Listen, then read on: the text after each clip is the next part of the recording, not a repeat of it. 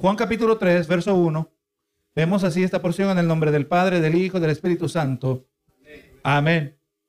Había un hombre de los fariseos que se llamaba Nicodemo, un principal entre los judíos. Este vino a Jesús de noche y le dijo, rabí, sabemos que has venido de Dios como maestro, porque nadie puede hacer estas señales que tú haces si no está Dios con él. Así, hermanos, este, esta predicación está titulada Para entrar en el reino de Dios. Usted sabe, hermano, que el capítulo, de, capítulo 3 de Juan nos introduce a uno de los pasajes más importantes de toda la Biblia. Y así como este pasaje es de importante, así es de malentendida la verdad que aquí se nos presenta. El error no solo aparece eh, o se puede observar en la vida del individuo, pero muchas veces los mismos errores originan desde los mismos púlpitos, donde individuos, quizás supuestos pastores, con el fin de, mantenerse relevantes, con el fin de captar y retener la atención de sus oyentes, presentan una proclamación del Evangelio que ha sido acomodada al pecador, no una proclamación que cultiva santificación. Usted sabe que la gente el día de hoy, eh, podríamos, estamos generalizando obviamente, se, quizás no llega a la iglesia con el fin de sentirse mal acerca de sí misma. Está buscando eh, positividad, está buscando palabras motivadoras, palabras que quizás le aumenten el autoestima. Pero hermano, el Evangelio es claro. Y es claro que antes de nosotros recibir lo bueno de parte de Dios, tenemos que reconocer lo malo acerca de nosotros mismos. Y al nosotros descubrir esta realidad, el descubrir la realidad de juicio que está acumulada hacia nosotros, eso inicialmente no nos va a hacer sentir bien. Y, ese, y es ahí y solo ahí donde verdaderamente comprenderemos el propósito del Evangelio. Pero lamentablemente muchos ignoran el verdadero significado de esta sección del Evangelio de Juan y como resultado viven vidas bajo un falso sentir de seguridad. O sea que si usted no recibe una fiel proclamación del Evangelio que le muestra cuál es su verdadero estatus delante de Dios como pecador, aleluya, y, se le presenta una débil presentación del Evangelio, le puede producir a usted un falso sentir de seguridad pensando que es cristiano, pensando que está dirigido al cielo, pero verdaderamente, aleluya, eh, no podría estar más al otro lado del, del detalle. Piensan, hermano, que son salvos, piensan que van para el cielo, piensan que son hijos de Dios, simplemente porque un día lloraron, eh, lloraron, aleluya, y, y, lo hicieron una oración donde aceptaron a Jesús. Piensan que son salvos porque sintieron algo, pero no cuestionan su salvación al evaluar la vida que viven. O sea, hermano, Cristo lo dijo, era por su fruto los conoceréis. No se trata que no se trata la intensidad de la emoción que usted sintió el día que hizo compromiso. No se trata de la sinceridad de las palabras que usted dijo.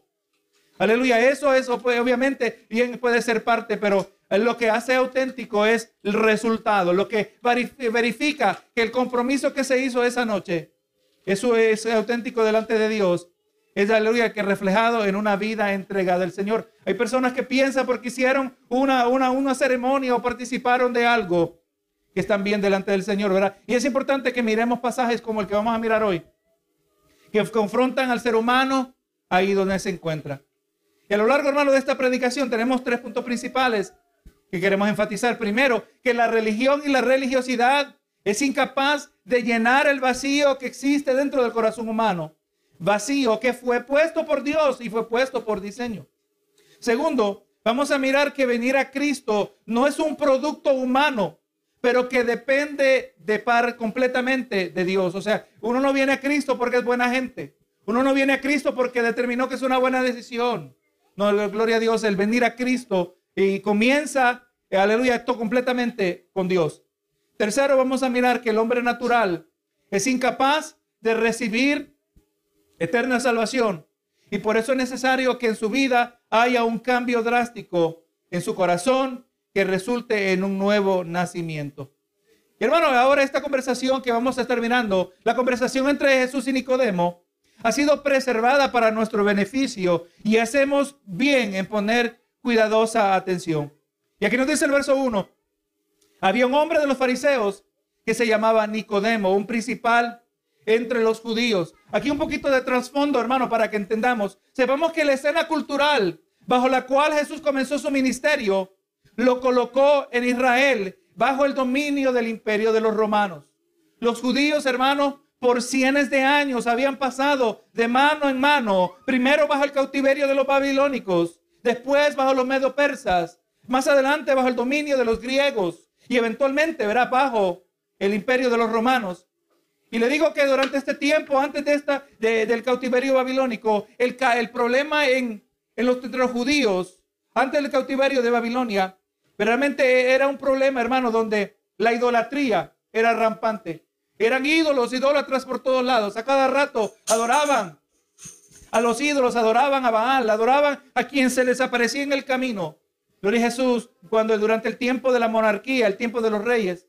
Pero vemos que después de su cautiverio en Babilonia, la historia lo registra, eh, no un retorno a esa misma transgresión, pero más bien encontramos un desarrollo de lo que llegó a ser el sistema religioso, que fue evolucionando, un sistema bajo la instrucción de rabinos, cuya interpretación e implementación de la ley fue escrita. O sea, se presentó, hermano, resultó en un sistema legalista de los religiosos que gobernaban entre los judíos. Así era la vida, hermano, y en particular ahora los fariseos, como miramos en el tiempo de Jesús. Usted sabe, hermano, que los fariseos tenían tantas reglas, eran tan legalistas, habían puesto tantos requisitos al judío que supuestamente para agradar a Dios en el día de reposo. Eh, eh, sentía, está escrito, hermano, que una mujer le era prohibido mirarse en el espejo el día de reposo. ¿Por qué? Porque se miraba, si al mirarse en el espejo se miraba una cana y al querer sacársela estaba violando el día del reposo. Sacarse una cana. O una madre podía cargar a su niño mientras su niño no llevara la hoja de un higo. Porque el hacerlo era violación del día de reposo. Hermano, los fariseos eran tan estrictos que era una práctica que cuando había algún malestar en la garganta, ellos eh, hacían gárgaras con vinagre. Pero el día de reposo no lo podían hacer. Si, si, tomaban el, vinagre en su boca, se lo tenían que tragar directo, porque hacer gárgaras era violar el día de reposo. Eso es lo que se había desarrollado para el tiempo de Jesús. Pero Jesús, el sistema religioso, de que, del cual Nicodemo era parte. Ahora recordemos la escena, hermano, del capítulo 2, donde Jesús subió a Jerusalén. Y recuerda, hermano, se nos, se nos presenta que se dio a conocer cuando purificó el templo. ¿verdad? Miramos la semana pasada que Jesús hermano no era un hombre afeminado, que Jesús no era un hombre, eh, un pacifista, que no era sujeto, eh, que estaba dispuesto a, evitar violencia a todo extremo, sino que en el corazón de Jesús se encontraba un celo santo por aquello que es sagrado, ¿verdad que sí? Y su casa, la casa de Dios, había sido convertida en, en, un, en un, mercado, ¿verdad que sí? Se abusaba de las personas, el intercambio de un producto donde supuestamente el lugar que era consagrado para adorar al Señor. ¿Y qué hizo Jesús? Preparó un azote. Hermano, y Jesús no enseñó el azote. Alguien recibió azote, alguien fue azotado. Los animales fueron azotados. Todos salieron y él volcó las mesas de los cambistas, ¿verdad? Purificó el templo. Aleluya, aquello que marcó el comienzo de su ministerio. Y es ahora, hermano, a Jesús estando en Jerusalén, después de purificar el templo, es aquí donde se nos introduce a Nicodemo. Sabemos que Nicodemo era un principal entre los judíos. Esto significa que probablemente Nicodemo era miembro del Sanedrín. El Sanedrín era la corte judía compuesta de 70 ancianos o líderes. Y este grupo era el liderato religioso más alto entre los judíos. Y lo más probable, hermano, que también Nicodemo era un hombre de, riqueza. Los comentaristas infieren este dato basado en la cantidad de especias que él trajo para la preparación del cuerpo de Jesús antes de ser sepultado. Miren Lucas, eh, lo que dice en Juan eh, Juan 19, 39 dice, también Nicodemo, el que era, el que antes había visitado a Jesús de noche, vino trayendo un compuesto de mirra y de aloes. Ahí dice como 100 libras, ¿verdad? Así que hermano, verdaderamente Nicodemo me parece que era un hombre de recursos. Y volvemos a mencionar, hermano, es importante reconocer que Nicodemo era fariseo. Se cree que esta secta estricta de judíos que observaban la ley de manera estricta. Eh, era compuesta en aquel entonces por aproximadamente seis mil personas. Habían seis mil fariseos en el tiempo de Jesús. Y este es el único fariseo que vino a Jesús. Y como fariseo, él formaba parte del sistema religioso. Formaba parte de un grupo que eventualmente llegó a ser compuesto por los más grandes enemigos de nuestro Señor. Si usted sigue leyendo los evangelios, usted ve cómo chocaban los fariseos, ¿verdad que sí? En su hipocresía, cómo ellos querían eh, desacreditar a nuestro Señor Jesús. Estos enemigos se sentían amenazados y acusados por la verdad que Jesús proclamaba y revelaba acerca de ellos. Hermano, estos enemigos le odiaban hasta la muerte. Pero vamos mirando que Nicodemo era diferente. Verso 2 dice, y este vino a Jesús de noche. Ahora nosotros no sabemos la razón exacta, porque este hombre de tan alto rango vino a Jesús de noche. Algunos dicen que al, Jesús, al venir a Jesús de noche esto habrá sido un acto de cobardía y que tenía temor de ser descubierto por sus compañeros. Algunos consideran que el mismo acto de venir a Jesús más bien fue un acto de valentía. Aleluya, por estar dispuesto a arriesgarlo todo para acercarse al maestro. Pero hermano, vimos que, que vino de noche y era durante la noche como mínimo, sabemos, porque habría tiempo para él y para Jesús hablar. Y lo que sí sabemos acerca de Nicodemo, aunque ignoramos por qué vino de noche, pero sí sabemos que el hombre tenía necesidad. Hermano, y la realidad es que igual que Nicodemo, si nosotros no descubriéramos nuestra necesidad, jamás nos acercaríamos a Dios. Le voy a decir, hermano, que Dios es experto en esto. Dios es experto en usar este mundo caído, en usar este mundo bajo la influencia y el control del pecado, usar los pecadores, usar los hijos del diablo, para recordarnos, hermano, que este mundo está dañado, ¿verdad que sí?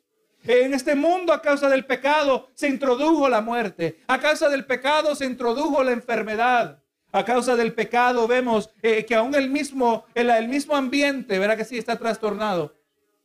Todo esto contrario al diseño, diseño original de Dios. Sufrimos pérdidas.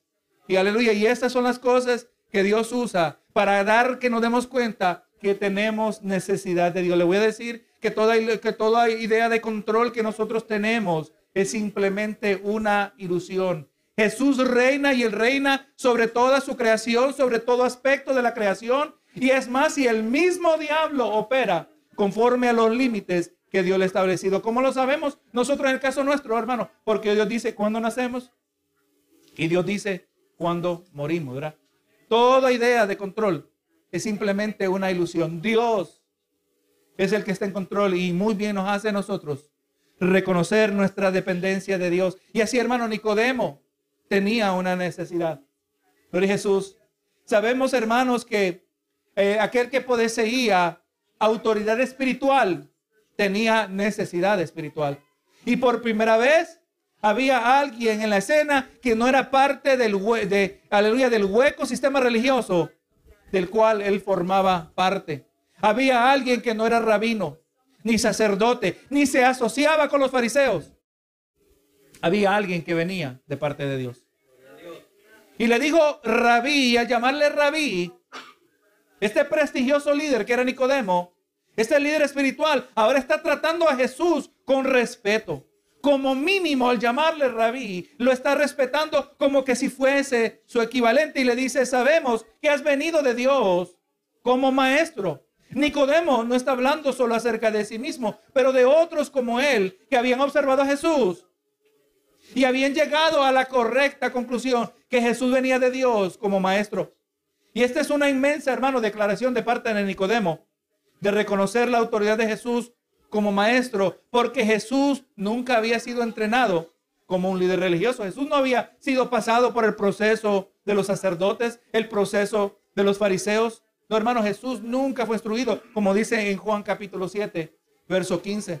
Los ojos de Nicodemo y otros como él, o en los ojos de Nicodemo y otros como él, Jesús tenía autoridad para enseñar las escrituras. Si usted recuerda la escena que mirábamos el, el domingo pasado, donde Jesús purificó el templo, donde Jesús corrió a los vendedores, a los cambistas, volcó las mesas y le preguntaba a los fariseos, ¿con qué autoridad haces estas cosas? Y hablábamos, hermano, la semana pasada, que aquel que tiene autoridad para purificar el templo, tiene autoridad para purificar nuestras almas. Aquel que tiene autoridad para purificar su templo, tiene autoridad para transformar el corazón del ser humano. Exactamente lo que vamos a estar mirando hoy. Si verdaderamente usted entiende que tiene una necesidad, La solución se encuentra en la persona de Jesús. Ese, eso era tan simple que, que pareciera, hermano, que no es cierto, pero hermano, es que todo se entra a través de Jesús. Es más, hermano, el, el mismo pasar del tiempo, el calendario del cual, con el cual nosotros funcionamos, amén, origina en relación al nacimiento de Jesús. Hermano, todo. La palabra nos dice que Jesús sustenta la creación. Jesús no solo fue, aleluya, eh, eh, no solo es nuestro Salvador, pero Jesús es el que sustenta continuamente esta creación con la palabra de su poder. Y ahora viene Nicodemo y le dice lo que ha entendido. Sabemos que ha venido de Dios como maestro, porque nadie puede hacer estas, estas señales que tú haces si Dios no está con él. Vamos mirando, hermano, que Nicodemo lógicamente había entendido que Jesús venía de Dios, aunque no necesariamente eh, quizás entendía acerca de su divinidad, porque él lo, Jesús lo había demostrado. Jesús había demostrado por el poder con el que había hecho señales. Y déjeme aclararle aquí, hermano, que es, eh, necesario, eh, o es necesario aclarar que Cristo, que venir a Cristo no es simplemente un asunto de lógica o de observación. Gloria a Dios. O que lo único que hace falta para que un individuo venga a Cristo y siga a Cristo es que tenga la información correcta. O sea, hermano, eh, usted, ve el, usted ve el perdido, usted ve el incrédulo, usted ve aquel, aquel que no tiene interés en el Evangelio. Y usted dice, si yo le hablo de Cristo, esto es lo único que le falta. Si yo le hablo de Cristo, yo sé que va a venir.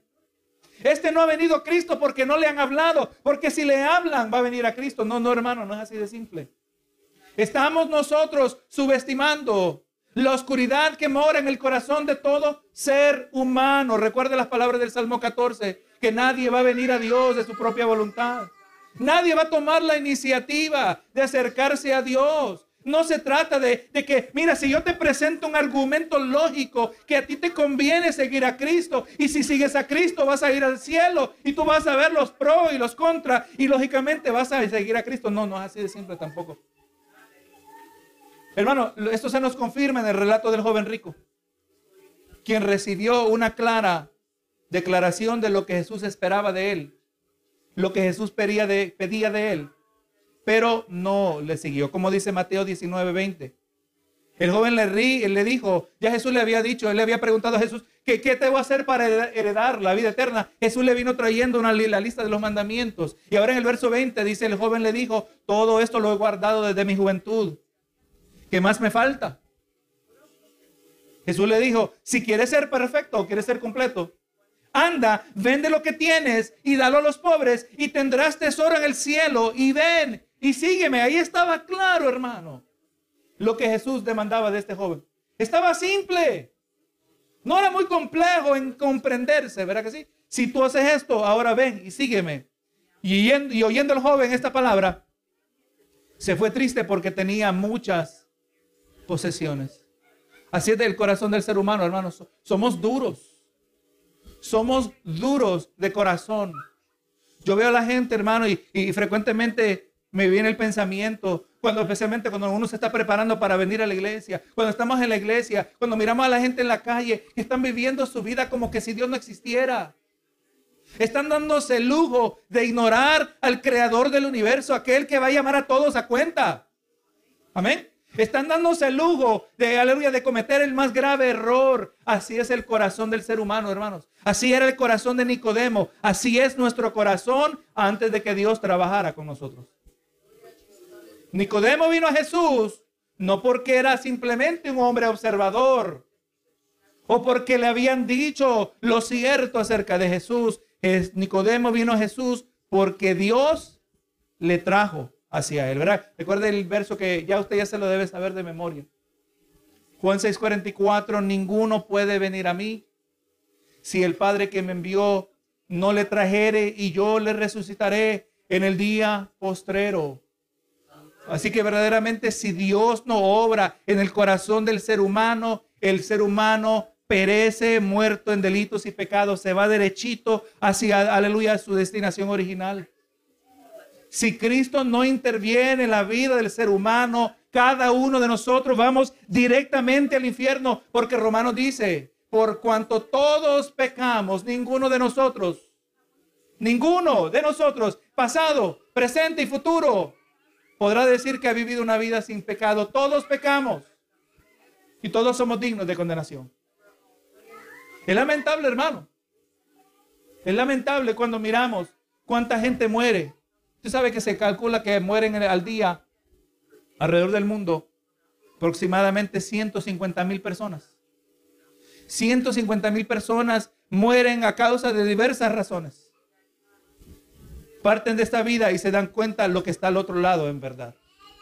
¿Cuántos de ellos mueren sin Cristo? ¿Cuántos de ellos mueren no porque no se les habló de Cristo, sino perecen eternamente porque rechazaron la oferta de Cristo? Hermano, de muchas maneras, usted y yo que estamos sentados aquí, aleluya, sí consideramos que es una buena idea estar en la casa de Dios. Pero esa buena idea no hubiera entrado en el corazón si Dios no estuviera tratando con cada uno de nosotros. Y le digo y le garantizo que Dios es sabio y Él sabe cómo suavizar nuestros duros corazones. Aleluya, mostrarnos misericordia. Yo le voy a decir, hermano, que muchas veces el más grande de mis acto de misericordia que Dios puede tener con el ser humano es azotarle, hermano. Darle duro hasta que nos humillemos delante de Él. Y aún así hay personas que no se humillan delante de Él. Aún así solo tiene que leer Apocalipsis. Aún así hay personas que viendo el juicio de Dios, en Apocalipsis nos habla de, de pedazos de granizo que pesan más de 70 libras. ¿Usted se imagina eso caer sobre una persona? Y viendo quizás personas que han muerto y habiendo personas que le levantan el puño en desafío a Dios, así es de duro el corazón del hombre. Eso no describe a gente allá, eso nos describe a todos nosotros. Eso describe a Nicodemo, fariseo. Sepa hermano que en la Biblia, en nuestra comprensión, el ser fariseo era casi el equivalente a decir que era un hipócrita. Ser fariseo era hipócrita con unas pocas excepciones. Decían que vivían consagrados a Dios, pero su vida lo era de otra manera. Usted sabe, hermano, que los fariseos eran tan externamente devotos a Dios que ellos diezmaban hasta las especias que usaban. Usted se imagina, hermano, que usted va a preparar su alimento y le va a echar pimiento y usted decide ahí sacar el 10% que le va a echar sal y usted decide ahí sacarle el 10% de la sal porque es que somos tan consagrados a Dios. Así eran los fariseos. Pero los mismos fariseos, de sus recursos que podrían utilizar para sus padres, para ayudar a sus padres, se inventaron una categoría de consagración, le llamaban corbán.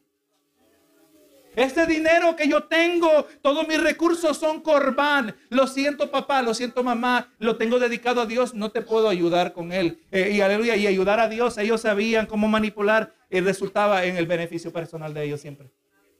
Así eran los fariseos.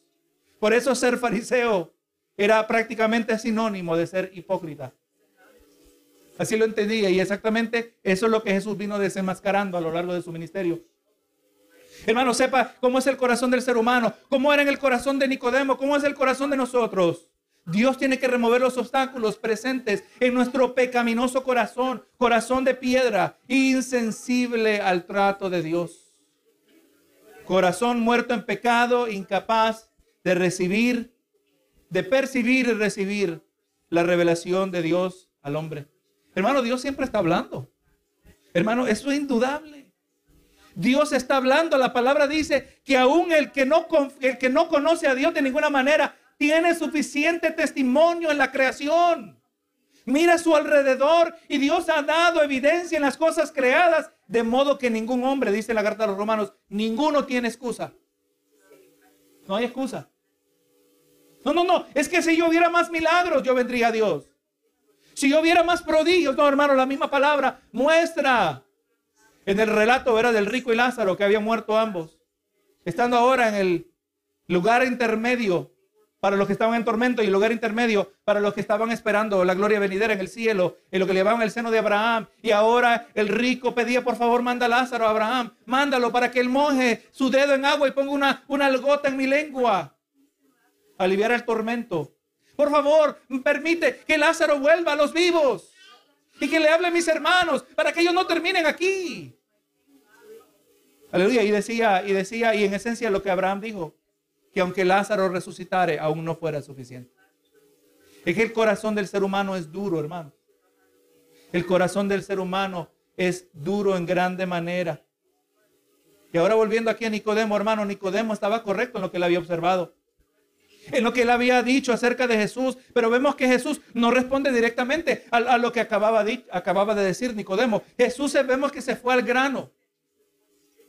¿Alguna vez usted ha estado usted en alguna conversación que usted sabe exactamente de lo que quiere hablar, pero se sentiría demasiado brusco hablarlo al comienzo? Y tenemos que hablar de un montón de cosas para al fin buscar cómo darle vuelta a la conversación, para hablar de aquello que verdaderamente queríamos hablar. Hermano, Jesús no hizo esto. Jesús se fue al grano por cuanto el asunto era urgente. La salvación de un alma es un asunto de vida o de muerte. No existe tiempo para desperdiciar. Jesús comprendía la verdadera necesidad de este hombre que se, y vamos a reconocer, hermano, que él se había humillado. Recuerde, el gran líder principal de los sacerdotes se había humillado simplemente en el hecho de reconocer que frente a él estaba alguien igual o alguien mayor que él. Alguien que podría suplir la necesidad de un hombre de alto rango espiritual. Hermano, nadie puede venir a Cristo, no solo si Dios no le atrae, pero también, aleluya, nadie podrá venir a Cristo si no se humilla delante de Él. Es aquí donde tenemos que venir nosotros y tenemos que ir despojando toda altanería, toda arrogancia, toda autosuficiencia. Yo, yo siempre resuelvo mis problemas. Yo nunca necesito de nadie. mire cómo Dios, orquestando las circunstancias del universo, nos muestra que nosotros no lo podemos hacer solos. Necesitamos a otros y sobre todas las cosas necesitamos a Dios. Para venir a Cristo hay que humillarse delante de Él. Y ahora el verso 3 dice, respondió Jesús y le dijo, de cierto, de cierto te digo, la expresión de cierto, de cierto, te digo, eh, realmente es una expresión dicha de esta manera, repetida, para enfatizar la importancia de lo que Jesús le iba a decir. En otras palabras, Jesús le estaba diciendo, lo que te voy a decir es sumamente cierto, es sumamente importante. Indudablemente, Jesús había captado la atención de Nicodemo. A tal grado, ¿verdad? Que este hombre se sintió motivado a buscarle de noche. Pero durante esta conversación, eh, este tiene que haber sido el dato que más captó su atención. Y entendamos, hermano, que eh, este relato que lo leemos en unos cuantos versos, lo más probable es que es un resumen de una larga conversación. Porque le digo, ah, si un corazón va a ser transformado, no será transformado a través de una superficial exposición al Evangelio.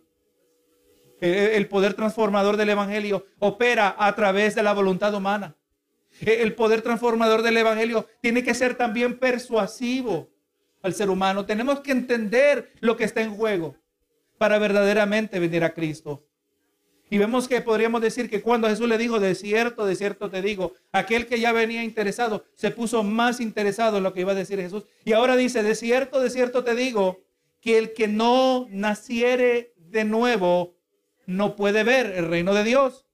Ahora, hermano, esta expresión, el que no naciere de nuevo, puede también traducirse el que no naciere de arriba. Las dos traducciones son correctas.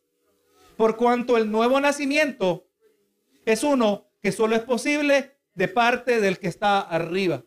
Sea que cuando yo digo yo he nacido de nuevo, en esencia estoy diciendo lo mismo. Yo he nacido de lo alto, yo he nacido de arriba el, nuevo nacimiento que hay en mí, es el producto de alguien, de una fuente que se encuentra en los cielos. Y ahora dice, el que no naciere de nuevo no puede ver el reino de Dios. En esencia, le está diciendo eh, Jesús a Nicodemo, si tú, si tú no naces de nuevo, si no naces de arriba, no puedes ver el reino de Dios. Y en esencia esta expresión se refiere que ver el reino de Dios significa ser parte del reino de Dios. Si tú no naces de nuevo, tú no eres parte del reino de Dios. Hermano, eh, parte del reino de Dios se refiere a ser salvo en esencia.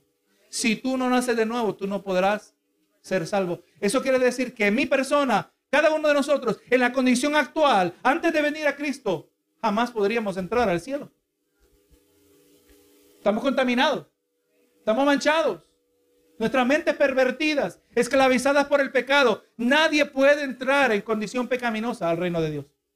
Nadie puede recibir salvación, mucho menos ir delante de la presencia de Dios en la gloria venidera, a menos que naciera de nuevo. Dice, hermano, que lo más probable es que la respuesta de Jesús, que aquí origina en su omnisciencia, yéndose directo a la principal preocupación de Nicodemo. Hermano, quizá Nicodemo estaba pensando en su propia hipocresía como fariseo. ¿Sabe por qué el hipócrita piensa sobre su hipocresía? Porque el ser humano eh, tiene una conciencia de parte de Dios. Todo ser humano tiene conciencia. Y la conciencia acusa al pecador. La conciencia acusa al, al fariseo, al hipócrita. Aunque muchas veces nos volvemos muy buenos para esconder la culpabilidad que sentimos por dentro. Pero es indudable, hermano, en todo corazón humano, en algún tiempo, no, eh, no necesariamente con la misma frecuencia en todas las personas, pero en toda persona le acusa su conciencia cuando está viviendo en hipocresía. Y este sabemos que Nicodemo no era, era la excepción. Y de ahí tenía que haber nacido la necesidad de venir a Cristo. Quizá Nicodemo pensaba en su hipocresía, la, la hipocresía que acompañaba su liderazgo espiritual, hipocresía que estaba presente mientras exigía de otros aquello que él era incapaz de ofrecer. Jesús le había hecho claro que él no era parte del reino de Dios. En el sentido que aleluya, que él ser de que tenía que ser salvo y estar bajo el dominio y autoridad de Dios. Y ahora Jesús usa una analogía, una comparación entre dos cosas distintas para ilustrar un concepto espiritual. Una comparación que vamos a mirar que no le fue inmediatamente comprensible por Nicodemo. Verso 4. Nicodemo le dijo, ¿cómo puede un hombre nacer siendo viejo? ¿Puede acaso entrar por segunda vez en el vientre de su madre y nacer? Nicodemo pensó que Jesús estaba refiriendo a un nacimiento físico.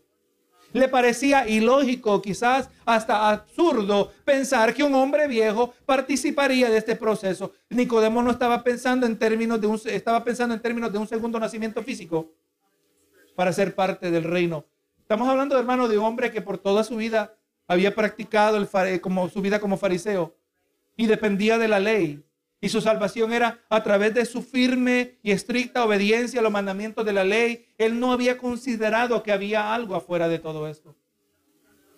Y ahora está diciendo Jesús que tiene que ser partícipe de algo diferente. Y ahora Jesús le aclara la naturaleza de este nuevo nacimiento. Y dice, respondió Jesús, de cierto, de cierto te digo, que el que no naciere de agua y del Espíritu no puede entrar en el reino de Dios. Sepa que esta expresión, hermano, de nacer del agua del Espíritu, eh, existen varias opiniones acerca del significado, del posible significado de esta expresión. Algunos tienen teorías que, que el agua se tiene que referir al bautismo, que tiene que, para nacer de nuevo, para entrar en el reino de Dios, tiene que ser bautizado y ser eh, también bautizado por el Espíritu Santo. Esa quizás no es necesariamente correcta. Otros eh, tienen la teoría de que nacer de agua se refiere al nacimiento físico. Gloria a Jesús. Y ahora también hablando del nacimiento del Espíritu. Pero lo que nosotros sabemos con seguridad, que esta expresión describe lo mismo que la expresión nacer de nuevo, que la expresión nacer de arriba. Y es posible esta expresión se refiere simplemente a una obra de limpieza o purificación que hace el agua y que también hace el Espíritu. Y hermano, y sepa esto, que es muy cierto que los fariseos como Nicodemo comprendían el significado del agua en la purificación ceremonial.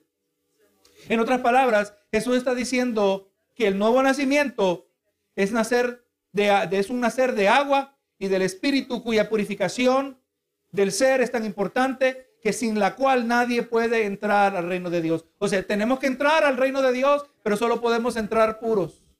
Solo podemos entrar limpios. Solo podemos entrar lavados de nuestros pecados. Y lo que el agua es en una, en una práctica ceremonial para el fariseo, eh, así lo, también lo es el Espíritu en la vida del creyente, donde somos lavados de nuestros pecados. Y mire cómo es esto, hermano. Que esto no es algo que se presenta en un sentido simbólico cuando habla de la purificación de nuestros pecados.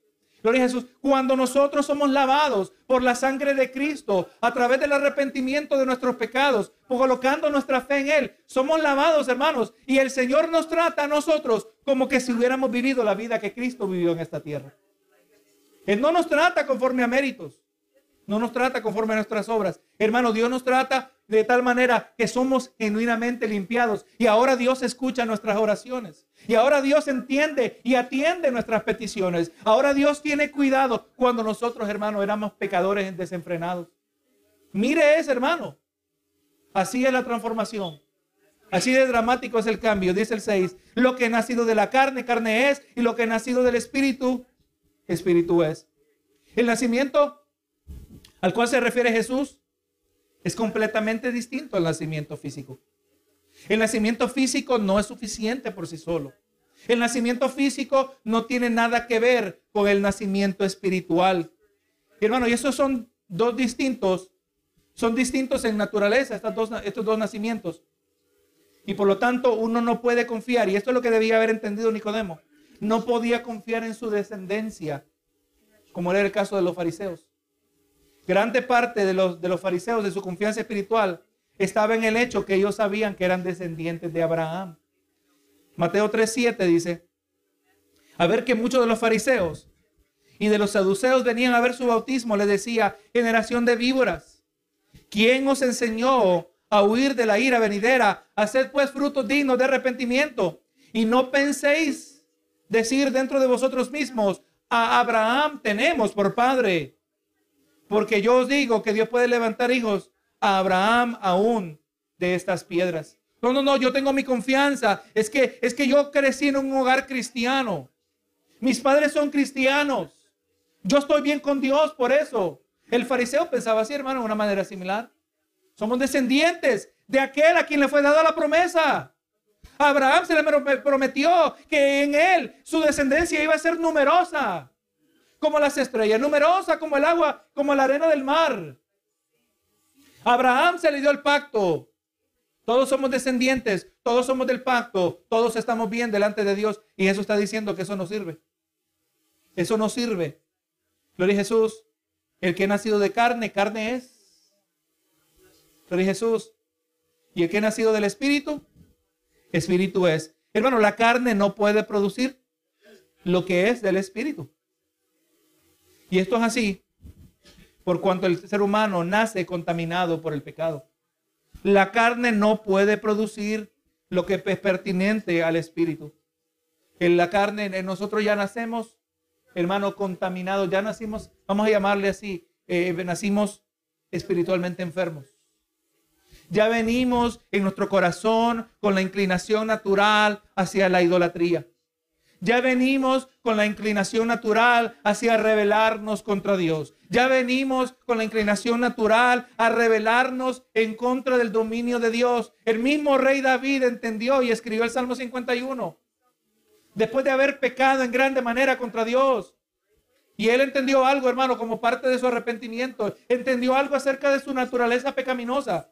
Salmo 51, 5 dice, he aquí, en maldad he sido formado y en pecado me concibió mi madre. No que el acto fue pecaminoso, sino que él nació, aleluya, y él fue formado en una condición de pecado. Eso es cierto acerca de cada uno de nosotros, hermanos.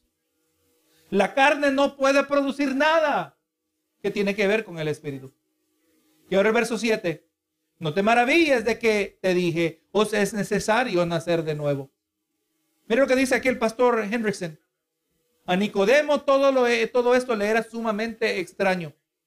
Estaba acostumbrado a la idea de salvación por medio de las obras de la ley, es decir, por un acto del hombre. Pero la enseñanza que ahora recibe es que la salvación es un don de Dios y que en su primera etapa tiene, por, tiene lugar por medio de un acontecimiento en que el hombre es necesariamente pasivo. Usted y yo, hermano, no podemos producir nuestra salvación. Usted y yo no podemos producir el nuevo nacimiento. Somos completamente incapaces. No importa cuánto oremos, no importa cuánto leamos la Biblia, no importa cuánto seamos devotos a un sistema religioso, nosotros no podemos producir el nuevo nacimiento. Eso viene completamente de parte de Dios. Hermano, Jesús le decía a Nicodemo y ahora nos dice a nosotros que no podemos ser salvos ni si no hemos nacido de nuevo. Y aquí, hermano, se hace referencia a la doctrina de la regeneración. ¿Qué regeneración? Regeneración se refiere a aquella transformación que experimenta un individuo un dramático cambio en, los, en las más profundas actitudes e inclinaciones del corazón. El cambio es de tal naturaleza que solo puede ser comparado con la generación y nacimiento de vida, pero distinto al nacimiento natural. Este no es el producto de voluntad humana, pero el producto del soberano poder de Dios. Usted no puede producir su nuevo nacimiento porque así usted lo desea. El nuevo nacimiento depende completamente de Dios. En otras palabras, el nuevo nacimiento es uno que viene de arriba y no de nosotros. La transformación es necesaria para la salvación y esta no es el producto del esfuerzo humano. Usted no se puede producir ese nuevo nacimiento. No importa cuánto lo quiera, no importa cuánto ore, cuánto dinero dé a la iglesia. Tampoco es el producto de religiosidad o algún tipo de devoción externa religiosa. Es completamente una obra y es el producto del poder divino. Y mire, hermano, cómo lo describe el apóstol Pablo, 2 de Corintios 5, 17. De modo que si alguno está en Cristo, podríamos decir, si alguno viene a Cristo, ¿verdad? Si alguno está en Cristo, nueva criatura es, las cosas viejas pasaron, y aquí todas son hechas nuevas. Y así, hermano, en este último verso que está bajo nuestra consideración, Jesús describe el ministerio o describe el misterioso carácter de este proceso transformador. El verso 8 dice, el viento sopla de donde quiere y oye su sonido, mas no sabes de dónde viene ni a dónde va. Hermano, es importante que este verso de lo, nosotros lo entendamos como lo entendió Nicodemo. Hermano, él está diciendo el viento sopla de donde quiere y oye su sonido, mas ni sabe de dónde viene ni de a dónde va. Hermano, Nicodemo no tenía acceso a los avances tecnológicos que poseemos hoy nosotros en la ciencia de la meteorología. Aquella ciencia que se dedica al estudio de los fenómenos ambientales con el fin de pronosticar el clima. Lo que debemos entender que así como Nicodemo lo entendió, que así como él no comprendía el proceso del viento y su origen, así es todo lo que es nacido del Espíritu. Es un misterio para nuestras mentes el proceso donde Dios toma a un muerto en delitos y pecados y le brinda vida. ¿Cómo funciona esto? No lo entendemos, hermanos. Jesús nos dice que ni lo vamos a entender. Es misterioso, nos es desconocido. ¿Cómo es posible que la voluntad de uno, cuya voluntad estaba esclavizada bajo la opresión del pecado, y ahora que esta voluntad se haga capaz de reaccionar a la oferta del Evangelio. ¿Cómo es, hermano, que Dios lo hace? ¿Cómo es que Dios toma duros corazones y lo va moldeando? ¿Cómo es que Dios lo hace en nosotros para que nos mantengamos? No lo podemos, no podemos pretender, hermanos. No existe ninguna fórmula que puede ser reproducida por cuanto el proceso es diferente para cada uno de nosotros. Pero lo que sí sabemos es cómo comienza el proceso. Romanos 10, 17 dice así que la fe es por el oír y, y oír y el oír por la palabra de Dios. Escuche bien esto, hermano. Es la proclamación de la palabra de Dios que hace que sordos oídos del difunto espiritual puedan oír y ser el vehículo por medio del cual llega la transformación del corazón del maligno y corrupto hombre. Así somos cada uno, así éramos cada uno de nosotros antes de venir a Cristo. Romanos 10, 14 dice, pues, o cómo pues invocarán aquel en, el cual no han creído? ¿Y cómo creerán en aquel de quien no han oído? ¿Y cómo oirán sin haber quien les predique? No entendemos el proceso, pero sabemos que el proceso comienza con la palabra de Dios. Amén. No entendemos el proceso, pero entendemos que cuando la palabra presenta al Cristo de la gloria, al Cristo resucitado, al Cristo majestuoso, al Cristo Rey de Reyes, el Cristo soberano, aquel que tiene autoridad sobre la vida y la muerte, aquel que puede calmar la tempestad, aquel que camina sobre el agua, aquel a quien se sujetan a su voz los demonios, a un Cristo exaltado, el moribundo empieza a oír, gloria a Jesús. El moribundo escucha, aleluya, y también es vivificado cuando se proclama el Evangelio. Hermano, sin esta proclamación del Evangelio no puede haber un nuevo nacimiento. Sin esta proclamación del Evangelio, el moribundo, el muerto, no puede venir a Él, no puede nacer de nuevo, mucho menos heredar el reino de Dios.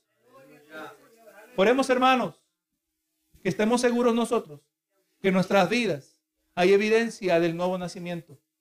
Que en nuestras vidas hay evidencia de una nueva naturaleza.